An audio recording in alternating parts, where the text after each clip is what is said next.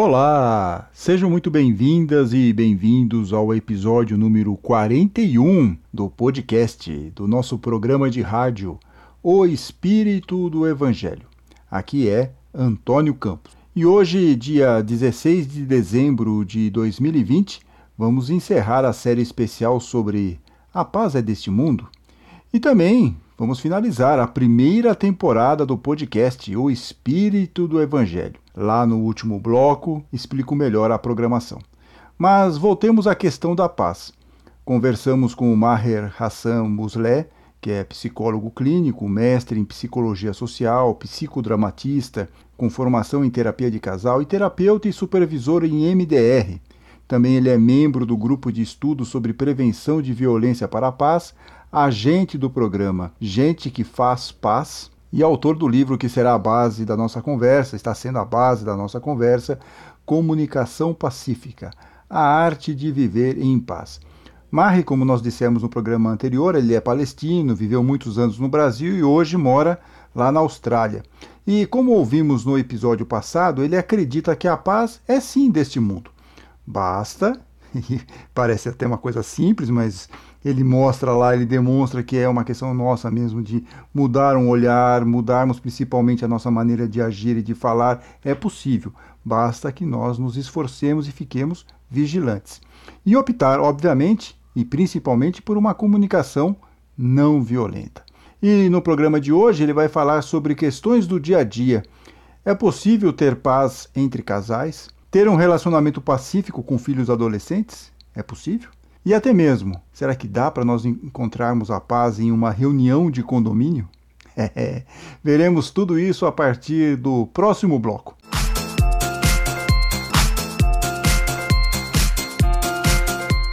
Maher, no programa passado falamos muito sobre irmos para o caminho da comunicação não violenta, de termos isso bem fundamentado em nós como prática de vida e assim podermos alcançar a paz. Mas é algo bem desafiador porque no dia a dia é quase mecânico procurarmos aí, fazemos uma analogia com o Evangelho, nas palavras de Jesus lá em Mateus, a porta larga, aquela resposta mais ríspida, do que a porta estreita, que nos faz silenciar primeiro, pensar numa boa resposta. Talvez a solução esteja em uma frase de uma expositora espírita lá do Rio de Janeiro, que eu gosto muito, que é a Deusa Nogueira, do Centro Espírita Leon Denis. Ela diz o seguinte: ela costuma dizer nas apresentações que podemos divergir entre nós mas sem dissentir. Como nos habituar com a comunicação não violenta, Maher? Exatamente, bem, bem colocado isso por ela e bem é, lembrado que a gente pode divergir, a gente pode e a gente precisa entender que somos diferentes. É tão engraçado, né, Antônio? Quando a gente olha para um cachorro latindo, ninguém fala assim, nossa, mas que coisa louca, né? Cachorro late o tempo todo, né? Quando a gente vê, por exemplo, uh, elefante fazendo aquele som característico dele, ninguém fala assim, nossa, mas elefante, né? Todos têm trompa, não? como tá gordo esse elefante, né? Não, porque a gente respeita como ele é.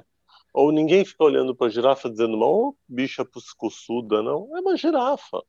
Ninguém olha pro, pro passarinho que fica piando e fala assim, nossa, mas passarinho só pia, né? Não, porque passarinho pia. Agora, por que, que a gente, entre nós, fazemos isso o tempo inteiro. Então a gente fala assim: nossa, como são esquisitos esse pessoal da Zona X. Nossa, eles gostam desse tipo de música. É, amigo, eles gostam desse tipo de música. Se você não aprecia, respeite que eles possam gostar disso. Ah, mas é porque eles escutam num volume muito alto. Vamos sentar com eles e negociar isso. Vamos dialogar sobre isso. Vamos ver uma possibilidade. Agora, é, se você olha, é, a maior prova de cultura de guerra é você ir numa reunião de condomínio de um prédio. Eu ia falar sobre isso. ia... É, é, essa é a, maior, é a maior prova de cultura de guerra. Como manter a paz numa reunião de condomínio? Era a minha pergunta para você. Exatamente. Olha, eu participei de algumas, inclusive fui síndico por muito tempo, muito tempo assim, eu consegui ser síndico. E com essa coisa de mostrar de que é possível de que dá para a gente discordar, mas é evidente, eu enfrentei pessoas que diziam assim, mas eu pago o condomínio. Eu digo, não só você, eu também pago, o outro paga, o outro, todo mundo paga aqui. O fato da gente pagar o condomínio não nos faz dono dele. Fazer pagar o condomínio é apenas para pagar as contas que são inclusive contas compartilhadas por todos nós. A gente aqui está hoje para discutir se a forma da gestão e se o que a gente quer como prioridade é XYZ, mas eu quero que seja assim, ótimo, vamos tentar votar e vamos defender o teu ponto de vista. Ah, mas a maioria não quer. Esse é o problema de viver em, em, em comunidade. No entanto, uma vez, a última reunião que eu participei, eu não estava como, como síndico, mas eu achei super curioso, porque nesse prédio que eu morava, tinham lá os apartamentos e tinham duas coberturas, né? E as coberturas, por uma divisão lá que se fazia, pagavam mais condomínio. O que, ao meu ver, era muito estranho, porque o fato dele morar numa cobertura não faz com que ele use mais água. Ele já paga o imposto territorial mais alto. Ele já paga o IPTU mais alto, né? Então, para mim não fazia sentido porque a piscina que ele usa é a piscina que eu uso. A academia que ele usa é a academia que eu uso. O elevador que ele usa é o elevador que eu uso. Não fazia muito sentido para mim. E várias pessoas diziam, ah, não faz muito sentido. E era engraçado, porque é, deixar o valor dele igual, porque ele consome as mesmas coisas, era muito engraçado, representaria, juro, eu lembro do valor, sete reais a mais para cada um. E, no entanto, as pessoas não aprovaram. Então, eu, talvez era um dos poucos que defendia. E aí é, foi engraçado que as pessoas concordaram, mas no entanto, ah, eu não quero, eu acho que se é uma cobertura tem que pagar mais. Foi muito engraçado ver uma injustiça social ao contrário, porque também tem essa ideia de que, ah, se ele tem dinheiro para comprar uma cobertura, ele tem que pagar mais condomínio. Não, mas ele paga mais imposto. E, e eu, eu, eu gosto de uma justiça de que quem ganha mais paga mais impostos. Seria, seria uma questão justa, tudo bem, não tem problema. Né? Porque a gente não vai sobrecarregar o mais pobre, vamos dizer assim. Mas mesmo num lugar que não tinha nenhuma necessidade, ninguém ali era necessitado, a gente não foi justo. Pergunta para mim se eu fiquei bravo. Não, porque isso é processo democrático. Eu fui derrotado, ele foi derrotado, mas a gente tem que aceitar, isso faz parte do processo democrático da vida. Eu, e aí, agora imagina, o certo era estar falando que absurdo, esse pessoal, como pode. Então, tem alguma coisa neles. Eu, eu costumo dizer o seguinte: fracassei no meu argumento. Vou tentar ir para um outro argumento melhor. E pode ser que eu fracasse em todos os argumentos. Pode ser que as pessoas continuem dizendo para mim: não, Maher, eu não concordo, eu quero fazer guerra. Ok, mas eu não vou entrar na guerra. Eu, Maher, não vou entrar na guerra. Agora, também tem a questão, quer dizer, é, do jeitinho. Né? Porque, assim, principalmente em condomínio, é, um condomínio gosta muito de falar, você não pode fazer isso porque está no regulamento. Mas esse mesma pessoa, de repente, burla o condomínio que acha vale para ele a lei, mas não vale para mim. Isso acaba acontecendo em quase todos os condomínios. Sempre tem aquele que acha que pode tem mais preferência em relação ao outro. Dizer, a lei é para ele, mas não para mim. Isso também é uma questão complexa. Né? Imagino que você, como síndico, deve ter tido muitas dessas dificuldades, e isso sim, é um sim. fator de estresse, né? causa, causa violência e não paz. Exato. E também a gente fala sempre dos políticos, né, Antônio? A gente fala, não, porque os políticos são corruptos, porque os gestores são corruptos, mas quantas corrupções a gente não comete no nosso dia a dia? Olha, eu me lembro muito assim que eu estava fazia trabalho de faculdade ou trabalhos de escola e tal, né? E, e aí tinha um momento em que a gente tinha que imprimir aqueles trabalhos para poder fazer. Então eu dizia, olha, gente, tem um lugar aqui que imprime que sai, sei lá, sete centavos, vamos imprimir. Aí alguém falava, ah, não, eu levo lá na minha empresa, eu imprimo lá. Eu dizia, mas por que você vai imprimir lá na empresa? Não, porque lá eu posso. Eu falei, mas tem consentimento, tem consentimento da empresa para que você imprima um trabalho que nada tem a ver com a empresa. Não, mas eu vou colocando lá e vou tirando aos poucos. É muito. É, as pessoas não fazem isso só por maldade. Também é por desconhecimento, porque ela acha que está tudo bem mesmo, que não tem problema. tem problema. Isso é corromper um sistema entende? Ou a pessoa dizer assim, ah, mas também eu pago plano de saúde, eu pago no, escola e o Estado não fornece coisas de qualidade.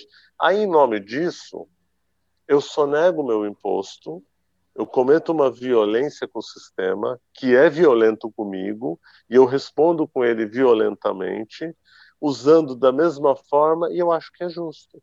Então, veja, que a paz tem a ver também com ética. A paz tem a ver com uma postura que é, veja você, evidente que é duro você pagar tudo certo.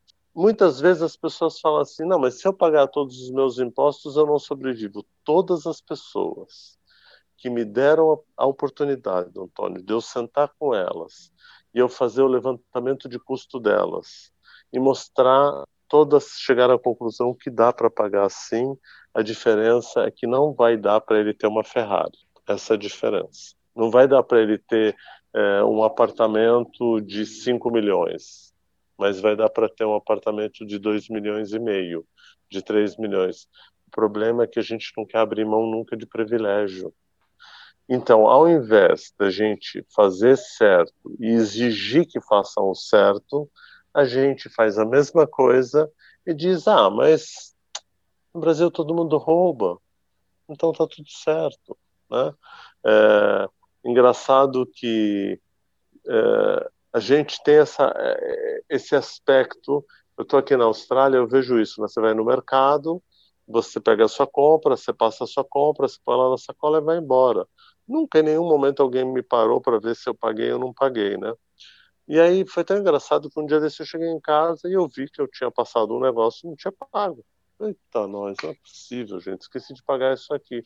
Bom, não é tão longe daqui. Voltei lá e falei pro moço, falei, olha, eu esqueci de pagar isso aqui. Ele falou, ah, tudo bem, passa lá no caixa, né? Tipo, no, no Selva. Eu fui lá, paguei e saí. E é tão gostoso fazer isso. Mas no Brasil, quando a gente faz isso, parece que a gente é um ser iluminado. Esse é que é o drama. Parece que a gente é um ser iluminado. Não é iluminado. Isso é obrigação básica. Isso é cidadania, isso é civilidade, porque violar a essência do Estado de Direito é que faz com que a gente esteja no enrosco que a gente está no Brasil. Definitivamente. Agora, é muito mais fácil eleger o Fernando Collor de Mello como culpado, o Fernando Henrique Cardoso como culpado, o Luiz, o Luiz Inácio Lula da Silva como culpado, a Dilma Rousseff como culpada, o Jair Messias Bolsonaro como culpado. É muito mais fácil. É muito mais simples, porque eu coloco ele como bode expiatório e acabou o problema. Agora, qual é a minha contribuição? O que é que eu estou fazendo para melhorar este país de fato? Como é que eu posso compactuar com crianças morando na rua e eu não tenho nenhuma ação cidadã para mudar isso? Ah, mas não adianta falar com os políticos. Vamos nos juntar e vamos pedir uma audiência pública Vamos pedir na Câmara dos Vereadores uma audiência pública, a gente pode pedir isso, isso é um instrumento da democracia. A gente diz, olha, queremos que vocês cuidem disso, e queremos que vocês coloquem aí nas previsões de verba uma melhoria da qualidade da escola. Mas olha, eu vou sonegar meu imposto, eu pago 10 mil reais na mensalidade do meu filho, porque eu posso, como eu posso, eu pago, aí outro vai ficar numa escola pública ruim e está tudo certo, entende? Então, se eu achar que os negros e pardos não têm direitos, porque são negros e pardos, isso também é violência. Percebe? Então, agora, quando a gente trabalha com maior igualdade, com maior responsabilidade, com certeza, Antônio, a gente vai melhorar cada vez mais. E olha, longe de mim de dizer que isso é simples, mas eu acho que se a gente ficar no complexo, e a gente não arregaçar as mãos e começar a fazer hoje, por exemplo, o que o Antônio está fazendo hoje, de me chamar para conversar sobre isso, é uma ação de cultura de paz. Mesmo que o Antônio divirja de todos os meus pontos de vista, ele tem inclusive o sagrado direito de divergir de todos os pontos de vista. Você não precisa concordar, mas a gente está dando uma possibilidade para as pessoas nos ouvirem, dando uma possibilidade para as pessoas criticarem, e para as pessoas discordarem e algumas concordarem e se inspirarem. O meu sonho é que elas se inspirem e que também me corrijam quando eu estiver errado. E eu quero muito que façam isso comigo, porque isso me ajuda muito. Vamos continuar na parte prática, no próximo bloco. Como atingir a paz entre casais e a paz com os adolescentes.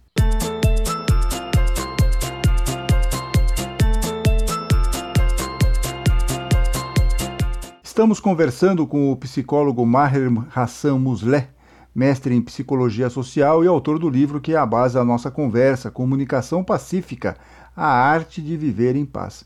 Maher, vimos uma questão prática de cultura da paz em condomínios.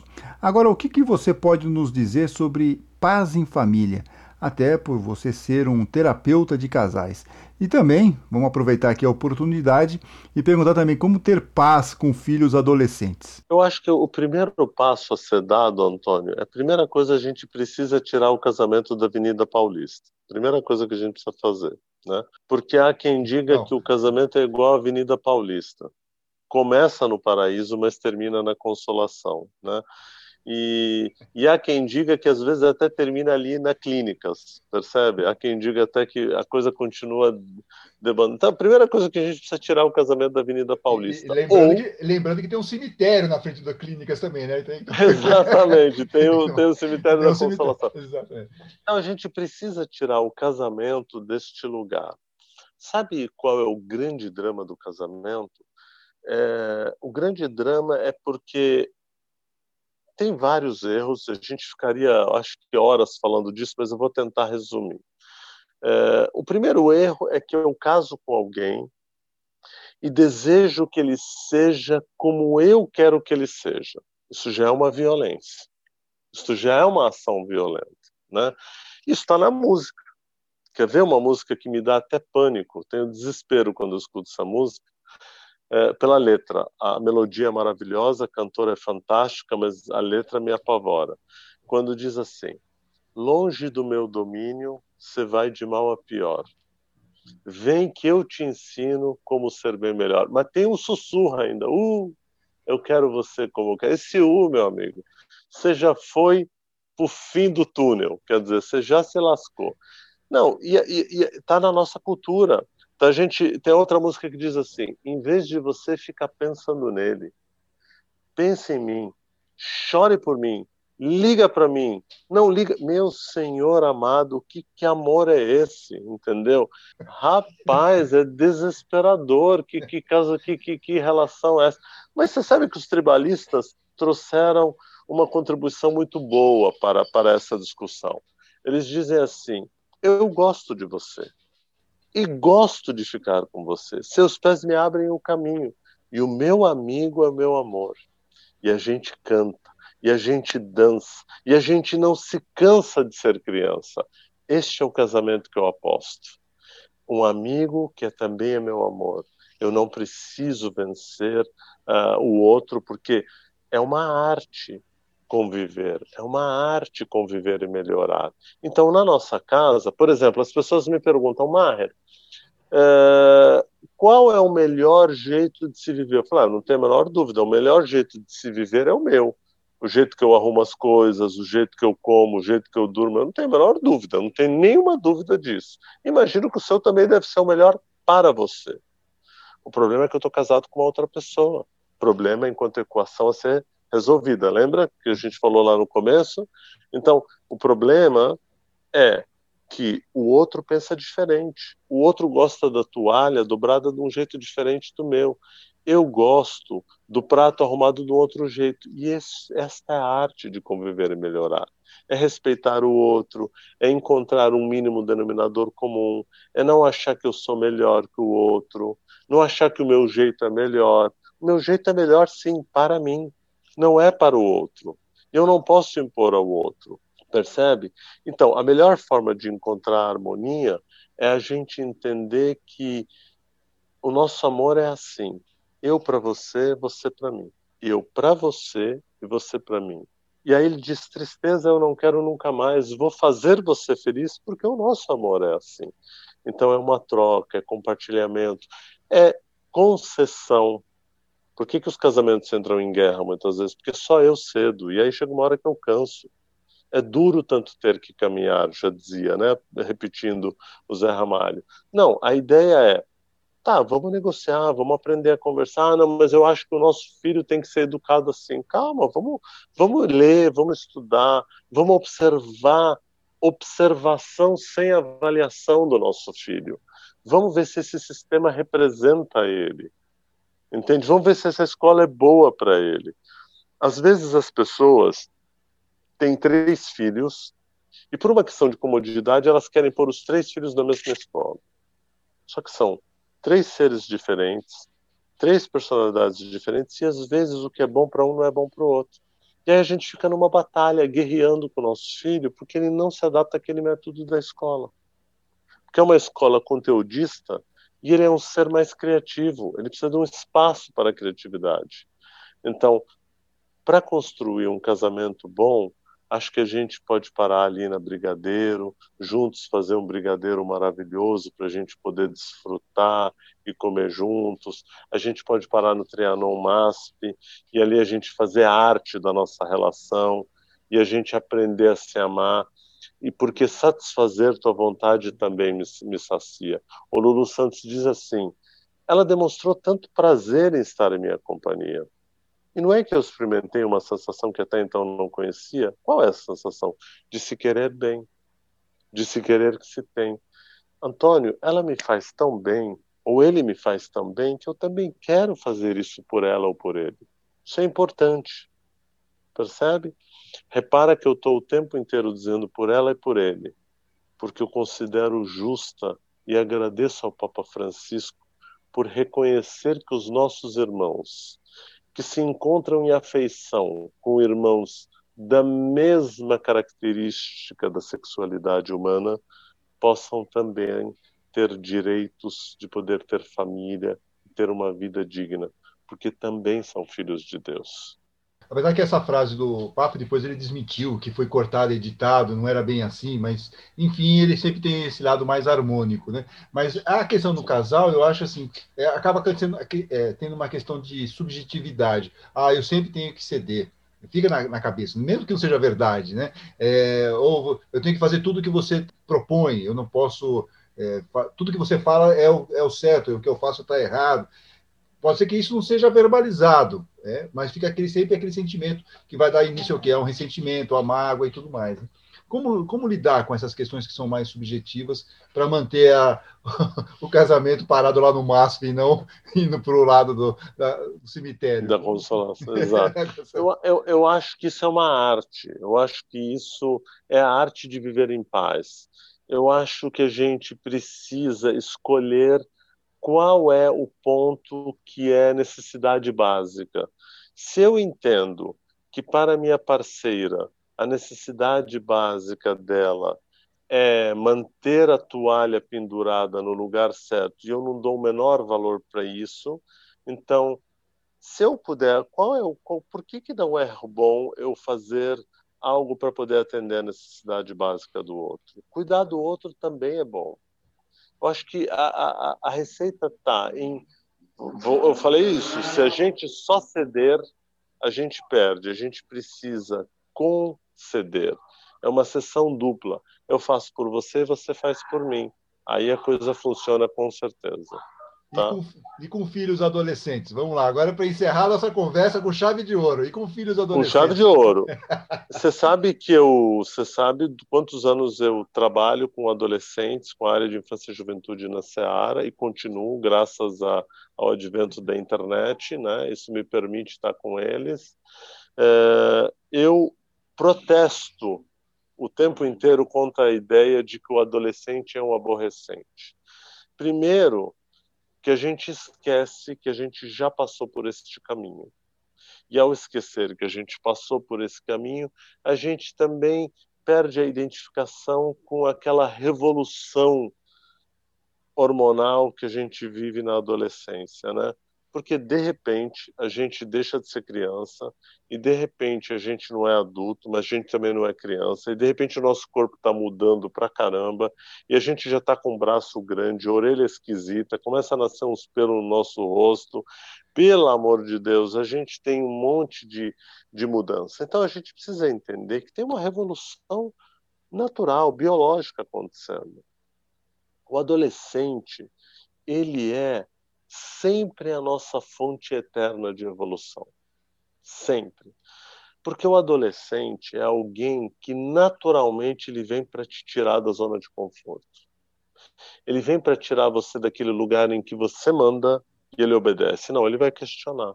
Ele vai dizer por quê. E você vai ter que aprender a ouvir o ponto de vista dele, dialogar sobre este ponto de vista.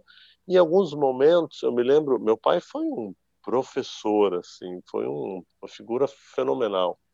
Eu gostava de discutir com ele. Pena que a gente conviveu pouco, né? Porque ele é, faleceu aos 50 anos, então a gente teve pouco tempo mesmo, né? Fora o período que a gente estava na guerra, fora o período que a gente ficou separado, ele tentando a vida nos Estados Unidos, então realmente foi pouco.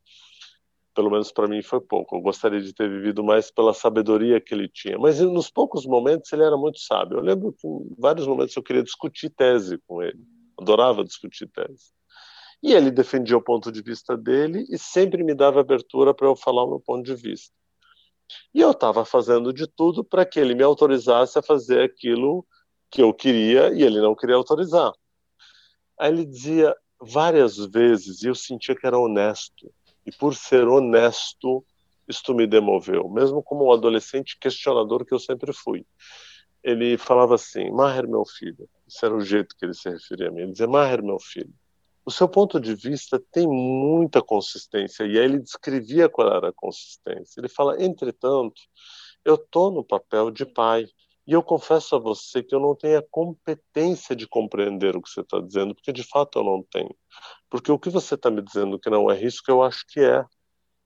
E talvez isso tenha a ver com a mediocridade do meu conhecimento. Eu te peço perdão por não poder te contemplar, mas neste momento, no papel de pai, eu tenho que decidir. E é uma pena que eu tenha que a minha decisão seja uma opressão para você. Então, neste momento eu não vou te permitir fazer isso, mas eu te juro que eu vou estudar, vou ler a respeito, vou me inteirar e se eu puder voltar atrás, eu vou voltar. Antônio, várias vezes ele voltou atrás, quando ele percebeu que estava errado. E várias vezes ele conseguiu dizer: a gente não vai concordar, mas quem sabe um dia, e passou alguns anos, eu disse: ele tinha razão, ele estava certo.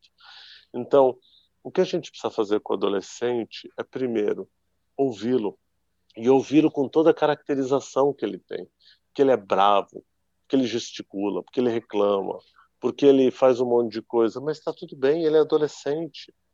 É, eu faço uma brincadeira com os meus gatos, né? Se eu falo para o meu gato não faça isso, ele sai bravo. Mas eu não viro e falo assim, nossa, não pode sair assim, isso é humano. Você proíbe ele, ele sai batendo o pé e resmungando, a gente diz, não faça assim, senão vai ficar de castigo. Por que isso? Deixa ele sentir o sagrado direito de estar triste com a sua decisão que não permitiu ele fazer o que ele deseja, por mais equivocado que seja.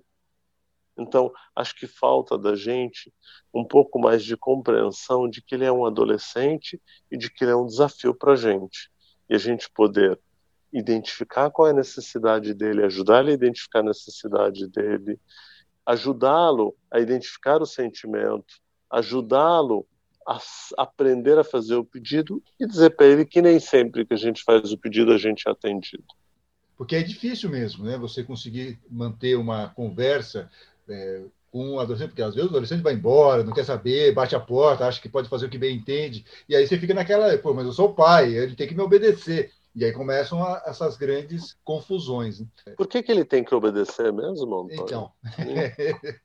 ah, tá, não entendi. Esse é o ponto, né? Quer dizer, ele tem que obedecer, Agora... tem que fazer o que eu quero. E aí começam os problemas. E aí você termina todo, toda a maneira de comunicação, você não consegue. Acabou. Linha de é, comunicação. É. Né?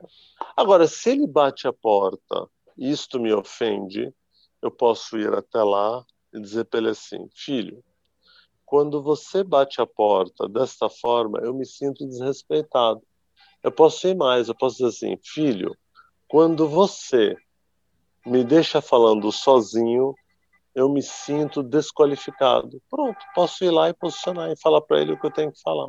É, agora é colocar em prática. Conversamos aqui nesses dois episódios com o psicólogo Maher Hassan Muslé, mestre em psicologia social membro do grupo de estudo sobre prevenção de violência para a paz, agente do programa Gente que Faz Paz e autor do livro Comunicação Pacífica A Arte de Viver em Paz. Muito obrigado, Maher, e até uma próxima oportunidade. Com certeza teremos muitos assuntos para falar ainda sobre cultura da paz e a comunicação não violenta. Também quero te agradecer muito pelo convite, muito, muito, muito obrigado mesmo. Muito obrigado pela conversa. O tema para mim foi muito agradável. Espero que eu possa ter conseguido atender a expectativa do que você buscava.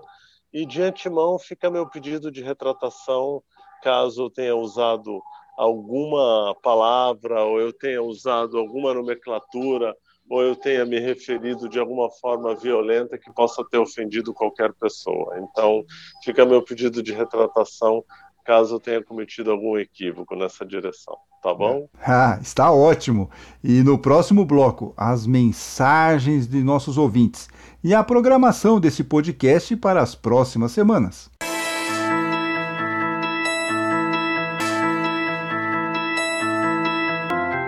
Voltamos com as mensagens dos ouvintes. Mas antes, um aviso sobre como será a nossa programação agora para o final de dezembro e janeiro. O episódio de hoje, como dissemos no primeiro bloco, aqui, esse episódio número 41, finaliza a primeira temporada de O Espírito do Evangelho. É, uma longa e incrível jornada que começou lá em 11 de março deste inacreditável 2020. Porém, não vamos deixar nossos queridos ouvintes na mão neste intervalo. Não, não mesmo. Teremos episódios semanais e especiais. Na semana que vem, por exemplo, teremos um programa especial sobre o Natal, que vai ser muito baseado em uma série de exposições que nós estamos fazendo na, lá no YouTube. Na última semana do ano, teremos uma reflexão do palestrante espírita e escritor Alexandre Caldini sobre a evolução do ser em tempo de transição, é, baseado aí no último capítulo do livro A Gênese. Foi inclusive uma palestra, uma aula que Alexandre Caldini deu para nós lá no, nas aulas online no YouTube. Depois, até fevereiro, traremos alguns trechos dos episódios que já foram ao ar, mas com uma nova releitura. Falaremos sobre os 160 anos do Livro dos Médios, por exemplo, a partir das entrevistas que fizemos sobre mediunidade, obsessão e o método de Allan Kardec de investigação. Outro exemplo, no dia 25 de janeiro, que é o aniversário de São Paulo e data que se comemora a conversão do apóstolo, nós vamos ouvir o um trecho aqui do biblista Pedro Lima Vasconcelos, um dos nossos entrevistados, que mostra que a conversão de Paulo não foi bem assim, né? não foi bem uma conversão. Vamos explicar isso no episódio. Ou seja, uma oportunidade para relembrar ou ouvir pela primeira vez os nossos programas. Afinal, foram 41 episódios ao longo de nove meses. Tem muito material aí. Se tudo correr bem, voltamos com a segunda temporada e episódios inéditos a partir da segunda quinzena de fevereiro.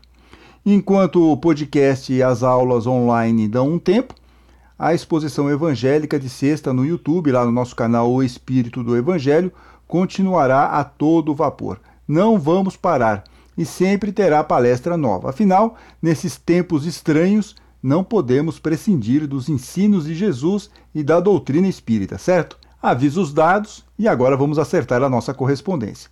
Como sempre, muitas mensagens de nossos ouvintes. Agradecemos ao Ariovaldo Vieira, que adorou o podcast sobre Mateus, o episódio 36.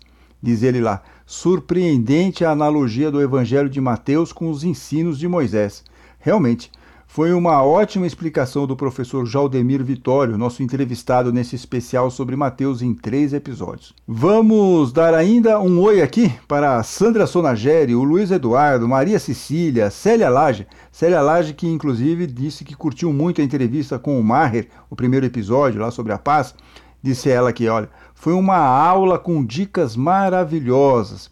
Também agradecemos a Ana Cristina Moura, o Jairton Reis, a Cláudia Menta, a Sandra Rodrigues, a Sandra Souza, a Ide Lapa. Nossa, um monte aqui de ouvintes aqui que nós agradecemos com muito carinho aqui para cada um de vocês. Ah, e também eu quero registrar aqui que a Sandra Curado e o Bruno Guerra foram avisados pelo Spotify, como vocês sabem, é um importante aplicativo de áudio, que o nosso programa aqui, O Espírito do Evangelho, foi um dos programas mais ouvidos por eles em 2020. Olha que legal. Muito obrigado pela audiência a Bruno e Sandra. E a todos vocês que nos honraram com a sua audiência e companhia, o nosso muito obrigado. Eu sou muito grato a todos vocês e ao plano espiritual maior. E continuamos juntos. Fiquem bem, fiquem com Deus.